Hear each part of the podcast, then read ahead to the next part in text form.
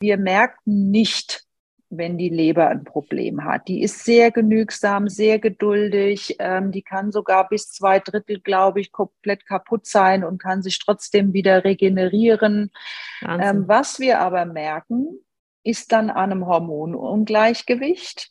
Und meistens haben wir dann ein zu viel an Östrogen, weil die eben schwerer abzubauen sind oder auch an Testosteron. Das Progesteron ist ein bisschen einfacher im Umbau, also Östrogen und Testosteron Ungleichgewicht und Müdigkeit.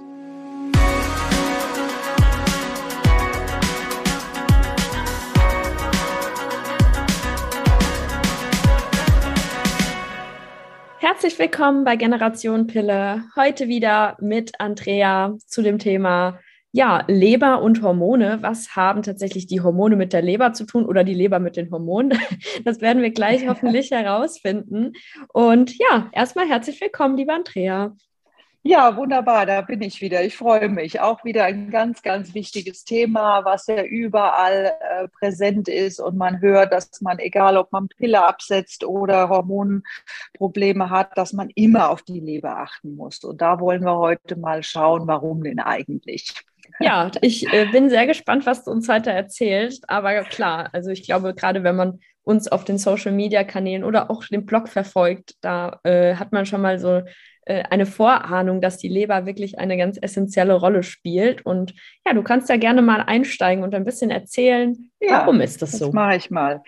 Also die Leber, ich weiß nicht, ähm, als ich das damals äh, in der Ausbildung gelernt habe, die hat vielleicht zehn lebenswichtige Aufgaben oder noch mehr. Wir müssen uns heute halt hier erstmal beschränken auf den, das Thema, was hat sie mit Hormonen zu tun? Und das ist schon genug. Ähm, dennoch ist es so, dass ähm, die Leber ja hauptsächlich eine Entgiftungsfunktion hat. Also wie gesagt, noch zig andere auch, aber erstmal hauptsächlich eine Entgiftungsaufgabe. Und da sind wir auch schon beim Thema. Wenn die Leber geschwächt ist, und das ist sie leider heutzutage in unserem Lebensstil, ob das jetzt Stress ist, ob das Ernährung ist oder Schwermetalle oder keine Ahnung, alles, was uns so bewegt, auch psychisch, das weiß auch die traditionell chinesische Medizin, dass sehr viel Wut, äh, versteckte Wut und zum Beispiel in der Leber sitzt. Also wenn sie das alles entgiften muss, und ich kann schon mal sagen, alles Stoffliche und Nichtstoffliche zu entgiften hat, dann wird sie am Ende Prioritäten setzen müssen. Und das mhm. ist auch gut so, dass der Körper das macht und dass der Körper eben nicht willkürlich irgendwas entgiftet, sondern dass er nach Prioritäten geht. Und dann wird er erstmal das entgiften, was lebensnotwendig ist. Und Hormone sind es leider nicht. Mhm. Ja, aber das merken wir halt teilweise in Zyklusverschiebungen, in Östrogendominanzen ähm, oder was auch immer. Und äh, wie ist eigentlich wäre die Frage, wie kriege ich denn eine schwache Leber? Ja, und äh, da haben teilweise die Hormone auch ihr Zutun äh, dabei. Denn wenn ich jetzt lange Zeit ähm, künstliche oder synthetische Hormone ähm, einnehme, dann muss die Leber mehr entgiften, weil das ist ja eine so große Menge, die der Körper selber nie herstellen würde. Also sie ist erstmal damit überfordert. Mhm. Wenn wir Blutwerte nehmen von Frauen, die die Pille einnehmen oder eingenommen haben, dann dauert es sehr lange, bis zum Beispiel das SHBG, das ist ein sexuelles Bindungshormon, ähm, da muss ich jetzt ein bisschen ausholen. Ähm, die Hormone im Blut sind ja nicht komplett aktiv, sondern sie sind eben an Bindungsproteine geknüpft, dass sie ähm, eben äh, auch inaktiv sind. Das ist auch gut, sonst wäre im Blut ja ein Chaos. Und äh, wenn ich jetzt sehr viele Hormone von außen bekomme, dann fängt die Leber an, sehr viele Bindungsproteine zu bauen um eben diese Flut abzumildern. Mhm. Und äh, mit dieser Bildung von den Proteinen ist sie sehr beschäftigt. Das ist jetzt eine Extraarbeit. Ja, das ist wie wenn bei uns der Chef abends sagt um sieben so, jetzt müssen Sie das noch fertig machen. Das will die eigentlich gar nicht. Dafür ist sie gar nicht ausgelegt, muss sie aber. Und ähm, das ist ein Problem. Und wenn man jetzt überlegt, es gibt teilweise Frauen, da sind sogar die Leberwerte im Blut schon erhöht durch diese Belastung. Das ist jetzt erstmal unter der Pille. Das Zweite, was passiert, ist, dass die ähm, Leber den Grundbaustoff für unsere Hormone bildet. Das ist das Cholesterin. Mhm. Ähm, und wenn man sich das manchmal im Blut anguckt, da ist es auch nicht immer schön. Das heißt, wenn ich heute von dem, ich sage es jetzt mal laienhaft guten Cholesterin, wobei der Körper nichts Schlechtes und nichts Gutes macht, aber das HDL-Cholesterin zu wenig bildet oder zu viel LDL, dann habe ich auch keine gute Hormonqualität. Das heißt, ich messe vielleicht Hormone und die sehen auf den ersten Blick gut aus, aber es kommt nichts dabei rüber. Also sie haben eben nicht die äh, Kraft, die sie normalerweise haben.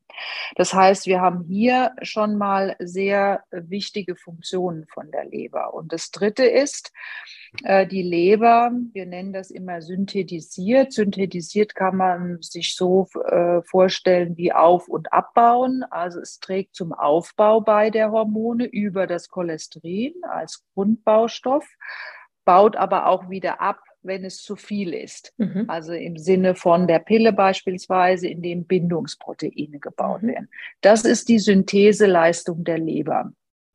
Und ähm, das ist erstmal sehr wichtig. Und jetzt kommt's, das würde ich nämlich anders machen, wenn man mich gefragt hätte. Ich würde die Leber ja mit Schmerzen belegen.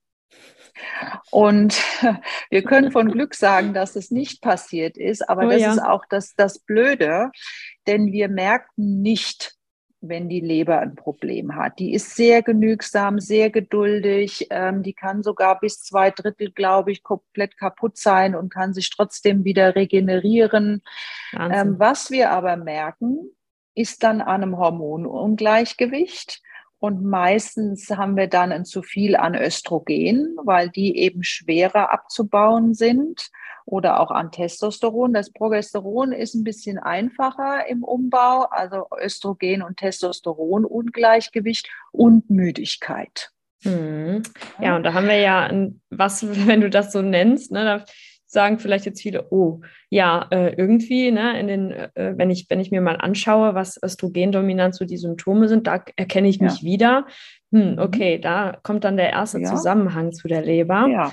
Genauso wie vielleicht, äh, wenn ich in irgendeiner Form zu hohe Testosteronwerte habe. Ja. Würdest du denn sagen, wenn ich jetzt ähm, die Pille, Pille lange genommen habe, sagen wir mal 15 Jahre, ähm, ab wann kann man das so sagen? Ab wann äh, ist die Leber over and out und sagt, nee, also das ist mir jetzt too much? Kann man da irgendwie so ein Zeitfenster nennen? Oder würdest du sagen, auch das kommt wieder so ein bisschen, äh, ist individuell, nicht jeder ist gleich? Sie naja, eigentlich, könnte, ich glaube, ne, du, das sehen jetzt die, die Zuhörerinnen nicht, aber ich, ich lache jetzt, ja, ja, und von daher kannst du dir eigentlich die Frage schon selber beantworten, weil wir sind halt sowas von individuell. Mhm. Ähm, es kommt auch immer darauf an, was habe ich denn vorher für ein Leben geführt, ja? Mhm. Welchen Rucksack habe ich denn mitbekommen? Viele haben schon als Kind ähm, viele Impfungen bekommen, haben äh, vielleicht, äh, ja, wie soll ich mal sagen, Epstein-Barr-Virus, das hatten wir in einer anderen Folge, das geht mhm. sehr auf die Leber, dieses Virus, pfeifrisches Drüsenfieber ähm, oder haben irgendwie über die Stränge geschlagen als Kind, äh, also oder Jugendliche, so muss man sagen. Ähm, hoffentlich nicht als Kind. Ja, nee, hoffentlich nicht. Aber auch da gibt es eine Schwäche, äh, auch eine genetische Schwäche. Ähm, das sehen wir an Cholesterin und so, obwohl man da gar nicht so viel machen kann mit der Ernährung, ähm, ist doch bei vielen ein hohes Cholesterin zu sehen. Also mhm. die Leber gilt es im Grunde genommen immer zu stützen, und ähm, ja, ein bisschen zu peppeln, weil, wie gesagt, es ist nicht nur in Anführungsstrichen die Zyklusstörung, sondern wir haben dann eben auch Kopfschmerzen. Es gibt einen klassischen Leberkopfschmerz, Reizbarkeit, ähm, Gewichtsschwankungen. Und da komme ich jetzt auch noch mal dazu. Du hast es schon gesagt, Testosteron, Akne, Haarausfall und dergleichen und die Leber eben ein bisschen zur Ruhe kommen zu lassen. Ähm, also nicht jeden Tag Alkohol zu trinken, Bitterstoffe zuzuführen, vielleicht mal einen feuchtwarmen Leberwickel zu machen, ähm, Schafgabetee zu trinken oder sowas. Das sind wirklich Kleinigkeiten, Was sie brauchen, ist Zeit, aber das mag der Körper gerne, wenn man ihm auch ein bisschen Zeit widmet und Achtsamkeit. Also das ist dann schon mal äh, sehr, sehr wichtig. Wenn natürlich die Leberwerte schon erhöht sind oder man das im Blutbild sieht, muss es ein bisschen mehr sein. Also da muss man das einfach ein bisschen stärker unterstützen. Mhm. Und eine, also zwei Sachen noch, die, die mir im Leberstoffwechsel sehr wichtig erscheinen.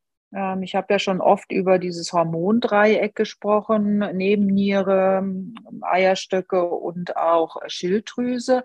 Und dreimal darfst du raten, die Leber hat auch wieder ein Wörtchen mitzureden bei den Schilddrüsenhormonen. Denn wie häufig sehe ich, dass, ähm, wenn überhaupt die drei Schilddrüsenwerte genommen werden, also man sollte TSH, FT3 und FT4 ähm, mhm. abnehmen lassen, sonst ist äh, nur ein Teil, ein Bruchteil von der Diagnostik gemacht, dann sehe ich manchmal, das T4, das ist das inaktive Schilddrüsenhormon, eigentlich ganz gut dasteht. Vor allen Dingen, wenn Frauen L-Tyroxin nehmen, das mhm. ist Schilddrüsenmittel bei Unterfunktion, das ist nämlich reines T4.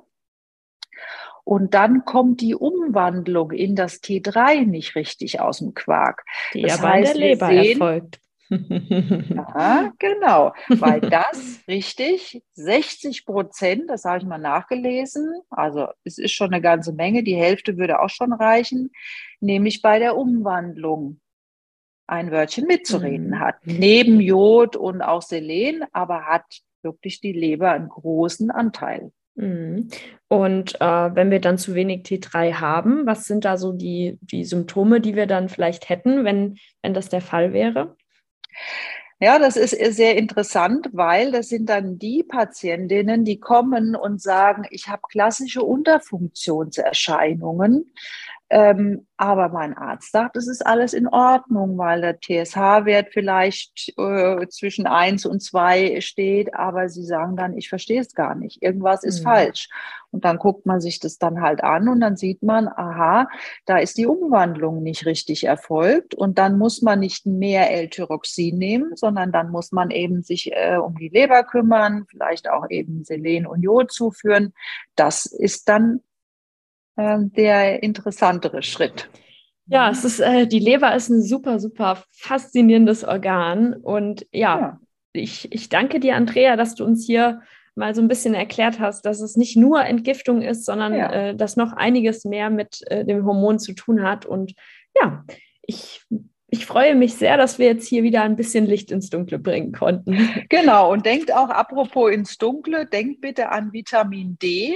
Das ist nämlich auch ein Hormon eigentlich im klassischen Sinne, was auch in der Leber umgebaut wird. Mhm. Und äh, wenn ich jetzt ständig niedrige Vitamin D-Spiegel habe, obwohl ich was substituiere, vielleicht ist es zu wenig, aber äh, ich komme irgendwie auf keinen grünen Zweig, dann darf ich auch mal an die Leber denken. So, mhm. jetzt, ich habe fertig. Danke, Andrea. Ich wünsche dir noch einen super Tag und schön, Danke. dass du da warst. Bis bald. Bis bald.